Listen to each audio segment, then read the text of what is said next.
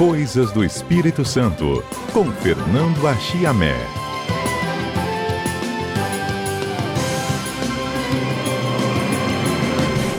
Nosso querido professor Fernando Achiamé está de férias, merecidas férias, mas o quadro continua aqui para a gente contar um pouco mais dessas curiosidades que envolvem a história do Espírito Santo. E hoje a gente vai falar de um livro que retrata viagens pelas colônias alemãs aqui no Espírito Santo, uma viagem que foi feita por um padre alemão lá em 1905. O livro ficou pronto em 1910, claro, em alemão, e precisou ser traduzido para o português. A gente vai justamente gente conversar com o gestor cultural e tradutor nesse livro, o Erlon Pascoal, que está conosco aqui no estúdio da CBN. Prazer muito grande estar aqui com você. Esse é um tema muito interessante e eu vou ter muito prazer de falar sobre ele. Pois é, o livro é de 1910, ele foi publicado originalmente em 1910. Isso. E aí em 2014 a tradução ficou pronta, mas eu sei que o trabalho começou bem antes, né? É, nós começamos o trabalho, não sei exatamente o ano, mas por volta de 2008, 2009, só que o livro tem 75 fotos, então houve um trabalho intenso do Arquivo Público, na época até hoje ele é o diretor do Arquivo Público, Silmar Francisqueto, de sair a carta dessas fotos, porque elas são, elas fazem parte do conteúdo e o, o autor do livro que era na realidade um pastor luterano, uhum. né, que veio para cá para ver as condições em que estavam os, os, imigrantes alemães que tinham, que desde 1847 até 1905, tinham eh, desembarcado aqui no Espírito Santo, ele veio para conhecer essas colônias.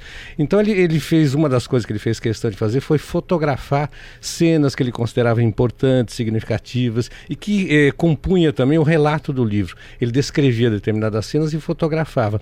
Obviamente as condições técnicas da época não eram lá essas coisas, então não tinha como publicar as fotos a partir do original. Então, o Silmar saiu a carta dessas fotos. Se eu não me engano, ele encontrou no Arquivo Público do Rio de Janeiro. E aí, então, o livro pôde ser publicado em 2014 e compor esse painel uhum. né, de pessoas que estudam a história do Espírito Santo e, com um livro bastante importante, bastante significativo, de um relato de alguém que não era um estudioso, era um pastor, mas que tinha um olhar assim muito terno, muito é, é, simpático à cultura carinhoso, brasileira, né? muito carinhoso e que deixou assim descrições bastante significativas importantes para nós entendermos a nossa própria história.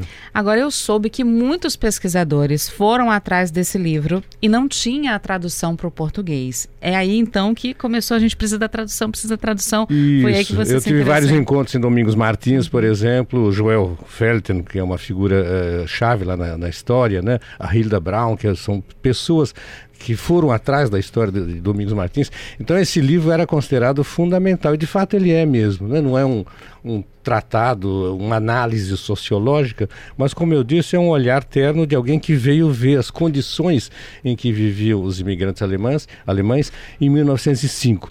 Obviamente as condições eram variáveis, haviam pessoas que tinham condições melhores, né, que haviam conseguido é, superar todas aquelas dificuldades da imigração, porque a imigração é um fenômeno que ainda está sendo estudado. Né? Uhum. De um lado tem o fato de que nós precisamos entender isso para entender a nossa própria história, que é a nossa identidade. O Espírito Santo é formado fundamentalmente por essa, eh, por essa imigração estrangeira. Obviamente, o número de alemães, eh, vamos dizer assim, ou descendentes de alemães, é relativamente pequeno dentro do Estado do Espírito Santo. Pega aí 6% da população, daria hoje, segundo o último censo, 250 mil, mil pessoas. pessoas. Uhum. A presença do italiano, por exemplo, é muito maior, chega a mais de 60% da população. Então, essa consciência né, da, da formação étnica, desse caldeirão, vamos, vamos dizer assim, de diversidade cultural, considerando aí o negro, a moqueca, banela de barro, o indígena, indígena e tudo português. Então é essa mistura que faz, que cria a nossa cara. Tanto que nós, quando nós discutimos identidade cultural aqui, é preciso entender essa formação étnica para saber qual é a nossa cara, né? Uhum. Quais, quais são as nossas características. E os alemães aí desenvolveram um papel como fundamental, imigrantes né? fundamental né? Na, na, colonização das montanhas, os italianos também, mas essas cidades como Domingos Martins, né? Marechal Floriano e mais para cima ali é, Pancas e, e, Vila Pavão, enfim, toda aquela região que foi colonizada pelos, pelos alemães, tem o Santa Maria de Jetibá Santa Leopoldina, uhum. que, são, que foram o, o, início o início da colonização, tudo, né? o início de tudo, né? Santa Isabel, que depois virou Domingos Martins, entender essa formação étnica, cultural, econômica é fundamental para todos nós. Bom, o pastor luterano, nesse religioso luterano, é o Hugo Wernicke. Hugo Wernicke, exatamente, o Wernicke, que é conhecido, ele foi... E, aliás, isso é uma coisa comum na história alemã, que o alemão chama de Reisebuch, é livro de viagem. Uhum. Então é comum como mesmo... Como se fosse um diário Como se fosse viagem. um diário. Então é, é, muito comum na história alemã. No século XVI, por exemplo, veio um alemão aqui no Brasil, Hans Statten, escreveu um livro também. Então é, isso é comum na história alemã, viajantes escreverem sobre é, a sua viagem. Né? Então isso é, é, algo que é comum. No caso ali, o que o, que o difere é que ele, é, o pastor luterano ele tinha um interesse específico na, na, na, imigração vinda para o Espírito Santo, porque a maior parte da imigração, seja alemã, seja italiana, foi para o sul do país. Né? Dom Pedro II, eh, eh, primeiro e depois o segundo, também tiveram interesse em colonizar as montanhas aqui capixabas, que o Espírito Santo na história sempre foi mantido, foi uma barreira que os portugueses criaram para ninguém chegar a Minas, uhum. ninguém chegar ao ouro. Então essas montanhas ficaram despovoadas. Então foi difícil, inclusive, tremendamente difícil, imagino, o, o, o o Wernicke descreve isso, a, a chegada desses imigrantes para desbravar, né? porque eles ganharam um pedaço de selva, não ganharam um terreno bonitinho. É mata, pro, né? Mata uma, pura. Mata uhum. atlântica, com índios, com todos os animais, com toda a, a vegetação e as dificuldades que um, um povo vindo lá eh, vieram basicamente duas regiões, a Pomerânia e de Hunsrück, né, que é a região próxima da Holanda, da Bélgica, mas a maior, maior parte dos alemães que vieram para cá é da Pomerânia, que aliás tem a maior população pomerana do Brasil. Do né? Brasil. É, bom, gente, deixa eu só falar o nome do livro, né? É Viagem pelas Colônias Alemães do Espírito Santo, a população evangélico-alemã no Espírito Santo. Em, em, alemão, como é que ficou? Ach so, die Reise durch, das, äh, durch die brasileirische Kolonie em Espírito Santo. Alemão. Ah, e obviamente esse evangélico aí tem que ser hum. entendido, é, é a tradução original e tudo mais, né? É diferente do que nós entendemos como evangélico, sobretudo no Brasil de hoje, né? Evangélico para ele é luterano, uhum. né? Que veio lá de Lutero, são os protestantes, né? Que foram chamados de protestantes porque protestaram contra a hegemonia da Igreja que Católica. Foram os primeiros que chegaram também, né? Que Com foram... a região deles, né? Exatamente. Tanto que houve dificuldade aqui, porque embora o Brasil uh, seja laico na época do Império, a religião oficial era a religião católica. católica. Então todas as outras religiões eram, vamos dizer assim, constitucionalmente proibidas. Uhum. Né? Não vou nem falar do, do, da, da, cultura negra, que foi proibida até o século XX, né? Uhum. até Getúlio, que ela começou a ser aceita, embora ela existia é, subrepticiamente, debaixo do pano. Tanto que a primeira igreja luterana né, foi essa criada em Santa Isabel, no, como os alemães chamaram lá, Campinho, Campinho Tal, Tal quer dizer vale em alemão, né? Então eles chamavam de Campinho Tal. Ali foi criada a primeira igreja que o, que o pastor fez questão de visitar e com a torre, porque era proibido aceitar a construção de uma igreja luterana no Brasil na época, mas desde que não fizessem a torre. A torre. Né? E eles fizeram teimosamente fizeram e depois ninguém teve a coragem de... De, de mandar tirar, de, de, mandar tirar. de forma alguma. Aquela torre. Agora, vamos lá. É, quando a gente fala desse início, a gente vai lá para a região das Três Santas, né? Santa Maria de Etibá, Santa Leopoldina, onde tudo começou. E a gente sabe que lá é a maior colônia pomerana. E a Pomerânia mesmo não existe mais. É, isso é um, é um fato é do século XX que é até uhum. curioso. Já trouxe amigos alemães aqui para visitar aquela região. Eles, eles têm contato com pomeranos e não se entendem ponto de vista linguístico, né? Eles falam o alto alemão, o Hochdeutsch, e o pomerano não aprendeu o Hochdeutsch. Fala o, o Pomersch ou Pomerode, como eles dizem. Né? Então é uma língua que não existe mais na Alemanha, existe nesses, no sul do país, do Brasil, existe aqui. E, então há uma, uma, uma, uma, vontade, uma luta até de alguns teóricos aqui no Brasil. Ismael Tresman, por exemplo, que mora lá em Santa Teresa, eh, criou um dicionário, eh, uma gramática. Né? é preciso, na minha opinião, inclusive, registrar isso tudo, porque a tendência é que isso tudo desapareça já que não existe mais. A Pomerânia hoje era, pertencia à Prússia, né? hoje é uma região que depois da Segunda Guerra Mundial as fronteiras alemãs foram reconfiguradas, então ela pertence hoje à Polônia. Então, é, é, quando passou a ser Polônia, os nomes, tudo né? passou a ser diferente. A região está lá, era uma região muito pobre, era uma região de, de, latifúndios do começo do século XIX. Essa é uma das causas, inclusive, da imigração, uma região eh, de grandes latifúndios e que eh, os pomeranos tinham que viver de maneira. A vida ali era terrível, né? Tinha que trabalhar, uns servos tinham que trabalhar para o dono da terra, uhum. um dia, dois dias trabalhar para si mesmo, para se alimentar. Então tinha uma vida precária. Com as guerras napoleônicas, Napoleão invadiu aquela região toda, destruiu um monte de coisa, a vida ficou mais precária ainda. Mais então, ainda. o convite do, do Império Brasileiro, com essa precariedade lá na, na, Alemanha, no caso específico, também houve isso na Itália, fez com que o interesse desses, desses alemães em conhecer, em vir para a América, porque imagina no começo do século XIX, 1847, quando começaram a chegar os primeiros alemães, o que, que eles imaginavam que era a América. Na América era uma selva gigantesca no imaginário do europeu, mas eles, eles é, é, aceitaram, é, vamos dizer assim. Como nada pode ser pior desafio. do que aqui. Nada pode ser pior do que aqui. Vamos lá, vamos Então tentar. vamos lá. Ao mesmo tempo tinha aquela ideia paradisíaca, né? do paraíso. Até o Graçarinha tem um, um livro lá que todo mundo conhece, né? que se passa em Santa Leopoldina, que é o Canaã e ele usa essa, esse, esse, esse mito do Canaã, a terra prometida, né? No final do livro, os dois personagens, que uhum. aliás até existem, na São Roque do Canaã está lá, perto de Santo Teresa, não é aquele Canaã aquele, aquele Canaã mítico, paraíso perdido, mas sim. É, é, o deles, né? É o deles. Começou sendo e deles. acharam aqui de uma certa maneira. Bom, inclusive, gente, é, essa, essa questão do interesse né, do alemão aqui no Espírito Santo é o primeiro capítulo do livro também. Fala sobre a travessia. O, o legal, eu, eu folhei o livro, não consegui ler hum. ele todo ainda, né? Mas eu bem que procurei aqui algumas passagens. E o legal do livro é que ele não é feito por um estudioso literário, ele é feito por um pastor. Então a visão dele é bem é, detalhista, né? A respeito das coisas que ele via e que ele relatava. O livro é Viagem pelas Colônias Alemãs do Espírito Santo, a população evangélico-alemã aqui no Espírito Santo. Gente, o livro é muito legal. Conta toda a passagem desse pastor aqui pelo Espírito Espírito Santo, é, quando ele chegou, desde a alfândega, né? Ele fez toda uma observação da alfândega por onde ele passou, a travessia, é, a, a, o contorno que ele fez, né? Da cidade de Vitória, pelo Sim, rio, até chegar lá. Linda, né? Não é à toa que esse estado tem o nome de Espírito Santo, porque os portugueses, quando chegaram aqui, ficaram deslumbrados. Aliás, esse local ele elogia bastante o albergue dos imigrantes, não sei se você conhece ali. Uma época eu fui subsecretário da Cultura, nós fizemos até um projeto para usar aquilo como espaço cultural, mas aí acabou não dando certo. Fica do outro lado pertence à Vila Velha, e onde eles recebiam os imigrantes. Então ele elogia muito essa, essa condição física, né? Uhum. Porque imagina uma viagem de quatro meses, cinco meses às vezes, dependendo da, da, da, da, da, enfim, da, do, do, mar pego ali, né, de tempestades, etc. A pessoa quando chegava aqui precisava no mínimo de conforto, de ser bem recebido.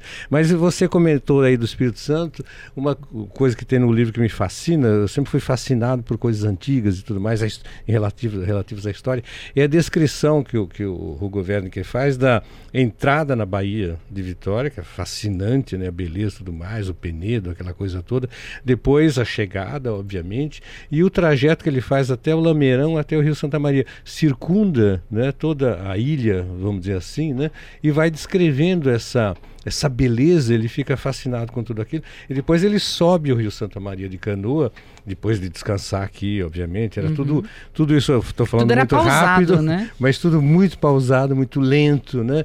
É, é, os meios de transporte eram, eram precários aqui. Você sabe que o Espírito Santo só se desenvolveu depois da segunda metade do século XX, né? com estradas, essa coisa toda. Até então era tudo precário, tudo na base da mula, dos tropeiros, etc. E muitas vezes de barco, ele dormia no barco também enquanto fazia viagem viagem. É, uma primeira viagem que ele fez para o início, né, a primeira cidade que foi criada aqui no Espírito Santo pela colonização alemã, que foi Santa Leopoldina, tinha um, um portinho onde chamava Porto do Cachoeiro. Ele dormiu, demorou dois dias, um dia e meio, quase dois dias, para chegar aqui de Vitória, né, saindo aqui de Vitória de barco, a, remo, né, até chegar lá no Porto do Cachoeiro, dormiu uma noite no barco, etc e tal, aquelas condições uma lonazinha em cima do barco. Tem até uma foto que ele faz lá. Fala, puxa vida, né? Várias pessoas ali levando objetos e, e dormindo naquelas condições, comendo, etc.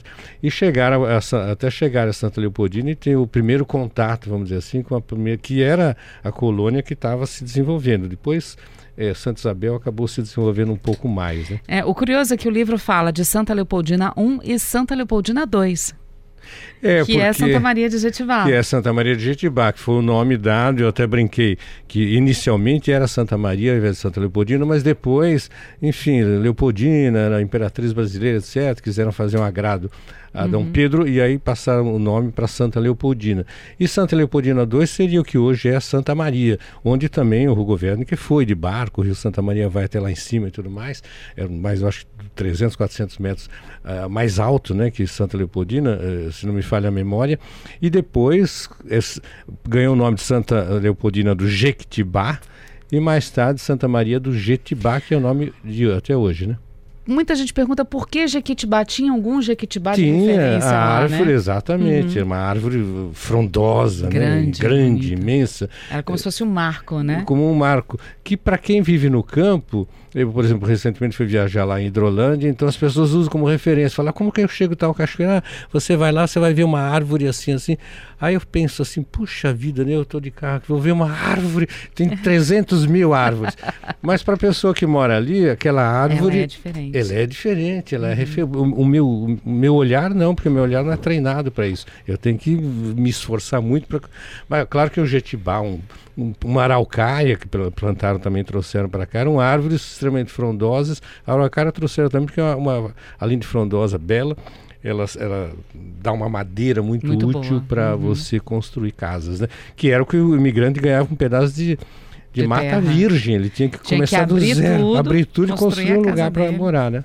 Olha, o livro fala, gente, exatamente o que que o colono planta, plantou nesse início, né? Nessa chegada ao Espírito Santo, a saúde né? Como é que era a questão da saúde enquanto ele passava por aqui, enquanto ele estava aqui, é, a caça na floresta, a busca pela água, quer dizer, é bem detalhado, né? O livro a respeito é, dessas condições de vida dos imigrantes. Ele fala tudo alemães. isso, e, inclusive, obviamente, ele dá uma, uma ênfase para a dificuldade, porque o alemão teve que se adaptar integralmente. A alimentação, feijão, milho, café, que foi a plantação básica, porque o café era a única é, é, vamos dizer assim, forma de subsistência daquela população, a única coisa que ele podia plantar e vender, com todas as dificuldades que existiam na época. Porque imagina você vender café lá em Santa Leopoldina ou Santa Isabel, trazer esse café para cá. Era uma complicação, não tinha estrada, tem que trazer era no burro, complicado. era muito complicado, tudo era muito difícil. Então a, riqueza ali para se acumular foi muito lenta, tanto que grande maioria das pessoas ainda vive em condições uhum. é, é, difíceis, né? Agora, de qualquer maneira, essa adaptação também a, a, aos insetos, as doenças, né? a febre amarela, que uma, uma época dizimou muita gente. O, ele descreve até o bicho do pé, porque a, até hoje, aliás, eu acho curioso, os pomeranos andam descalço. Né? Muito. Você vê uma, eh, fotos lá, até o Francisco Schwartz fez uma exposição na UFSUEV, ele fotografou aquelas fotos, um monte de, às vezes, pomeranos vestidos de terno, bonitinho. Tudo, mais descalços. Mais descalço. Aí você olha no pé descalço. Então, um grande drama deles, é uma coisa até meio boba de falar, falar, mas era um drama terrível, era o bicho do pé. Fora a, a, aquilo que depois se configurou como uma doença muito grave, que foi o câncer de pele, né? O que eles chamam muito até de câncer né? ecológico. Né? Até a UFES tem um, desenvolveu um programa né, de assistência que é bastante reconhecido, inclusive reconhecido na Alemanha, de assistência a esse tipo de dificuldade. Temos perguntas dos nossos ouvintes aqui para a gente encerrar, Erlon. Olha, o Antônio Marx está aqui perguntando se o livro faz referências às famílias dos imigrantes. Ele é da família Marx. Olha, ele não faz exatamente isso. Ele cita a família Kalk, por exemplo, a família Lang, uma ou outra que ele visita, mas o objetivo dele não é esse. Na realidade, quem, quem tem isso detalhadamente é o arquivo público. Uhum. Você pode procurar lá o arquivo público, lá no centro de Vitória. Eh, eles têm um levantamento minucioso de toda a imigração, seja italiana, seja alemã, que veio no Espírito Santo com data de chegada, com o nome da família, para onde foi. Então, o objetivo do, no caso aqui do Werner, não era esse. Era, ele era um só diário cita, de bordo. Era um diário assim. de bordo e cita só as famílias onde ele ficou uhum. é, hospedado, né? Que ele, enfim, as famílias que o recebiam. Bom, o Jardel está aqui fazendo uma observação. Ele disse que ele trabalhou por um mês na região de Santa Maria de Jetibá e Santa Leopoldina e lá as pessoas praticamente só falam pomerano. Ele sentia como se ele estivesse em outro país. É, de fato é verdade. Se você pensar bem. E quanto mais estranhas as pessoas que estão perto deles, mais eles continuam falando em pomerano ainda. Né? É, é uma, é, eu fui durante muito tempo esses povos viveram isolados, né? Uhum. Fosse porque não tinha estrada, fosse porque não tinha nenhum tipo tipo de apoio do governo, fosse federal, fosse do Estado, eles foram não digo largados lá, mas eh, se virem. Né? Essa foi, era a filosofia de vida, vamos dizer, grosso modo. Houve um, um pouco de assistência do governo, mas muito pouco. Então eles viveram isolados até agora, década de 60, 70. É recente esse contato, seja por estrada, seja do ponto de vista cultural, com a capital, com Vitória, com outras cidades. Então eles mantiveram a língua, para o bem e para o mal. Para o bem porque é uma língua que se manteve, é uma tradição que se manteve, História, que só né? existe aqui no Espírito Santo. Isso é uma, uma riqueza nossa, uma riqueza cultural do Estado. É, para o mal, entre aspas, é porque a muita gente não entende nada. muita gente chega lá e fala, o que, que esse está falando mal de mim? O que, que, eles estão... E nem um alemão entende. Exatamente. Nem o alemão que fala Hutot entende essa língua. Ah, o Paulo Wiedenhoff ele dizendo que ele está acompanhando, não sei se eu falei o nome dele direito, gente. De alemães, alemão, é, é, alemão. Faz parte dos 250 mil. Hein? É, ele está dizendo que ele está acompanhando aqui a entrevista. É, ele é de origem alemã também. E ele quer saber onde é que ele pode comprar o livro. Ele é de Santa Teresa. Oh, o livro, na realidade, não é vendido. Ele foi publicado pelo Arquivo Público aqui do Estado do Espírito Santo e, e foi feito lançamentos lá no Palácio Anchieta e outros lugares também ao longo desses anos. Mas é, eu não sei se lá no, no Arquivo Público ainda existem exemplares. Mas é lá o local local que você pode conseguir esse livro. Arquivo público lá no centro de Vitória, do lado do Palácio da Fonte Grande. Uhum. E para a gente encerrar, o Paulo Vitor, falando do brote, ele disse que foi a partir desse período de colonização que o pomerano acabou adaptando aquele pão dele, que é a base da alimentação do povo, e criou o brote. Foi isso? É, porque ele tinha que usar os ingredientes, isso vale para o bro, brote, né, como diz o alemão, o brote, como, como diz o o, o pomerano, para toda a alimentação. Toda ela teve que ser adaptada aos ingredientes que existiam aqui. Uhum. É, porque tem gente que fala assim, ah, mas eu fui lá na Alemanha comi aquela comida completamente diferente. Eu falei, mas... Claro, né? É... aqui não tem os ingredientes que lá Que lá tinha, tem, tudo né? bem, tem o mesmo nome, né? mas aqui, nas, nas condições em que viviam os colonos, os ingredientes eram mínimos, então eles adaptaram o brote é o mais significativo nesse sentido, né? Ah, mas a, os biscoitos, uh, as geleias, tudo aquilo, aquilo que existia no local, né? Erlon, queria. Olha, a gente teria papo aqui para mais de um metro, como o povo diz. Né? A gente poderia conversar aqui o dia inteiro. É, deixo aqui o convite para você vir outras vezes conversar com a gente aqui sobre o arquivo público também. E agradecer a sua presença aqui conosco, falando um pouco sobre essa tradução.